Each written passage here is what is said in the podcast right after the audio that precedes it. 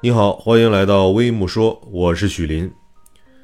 如果当时我们没去那个月子中心，或者哪怕换一个月子中心，是不是一切都会不一样啊？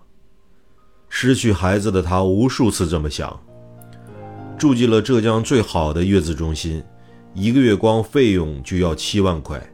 可是当婴儿才住了四天后，孩子发高烧三十八度四，月子中心的护士还说没事儿，家长疯了。孩子这么烫，你说没事就没事？于是紧急转院到儿保医院后，婴儿被检查出因无乳链球菌感染导致化脓性脑膜炎、新生儿败血症、肺出血、感染性休克、新生儿抽搐等多种病症。这时候已经药石无医了。这是浙江杭州一女子的遭遇，此女子痛心不已。每月花近七万块的月子中心，享受生孩子的快乐，却遭遇了与孩子阴阳相隔的事情。有人说，现在年轻人太会享受了，认为进月子中心就是身份的象征，实则是拿母子俩的命去赌。钱花在我爱的人身上，我愿意。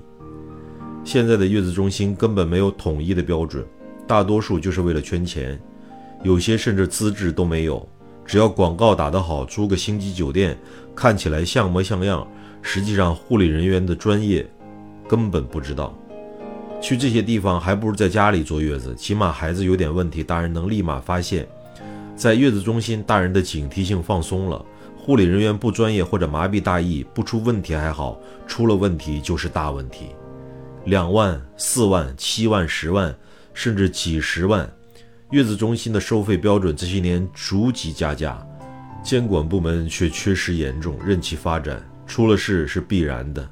希望相关部门抓一抓，或者给出相关医疗标准，让每一个孕妇和孩子都安全健康。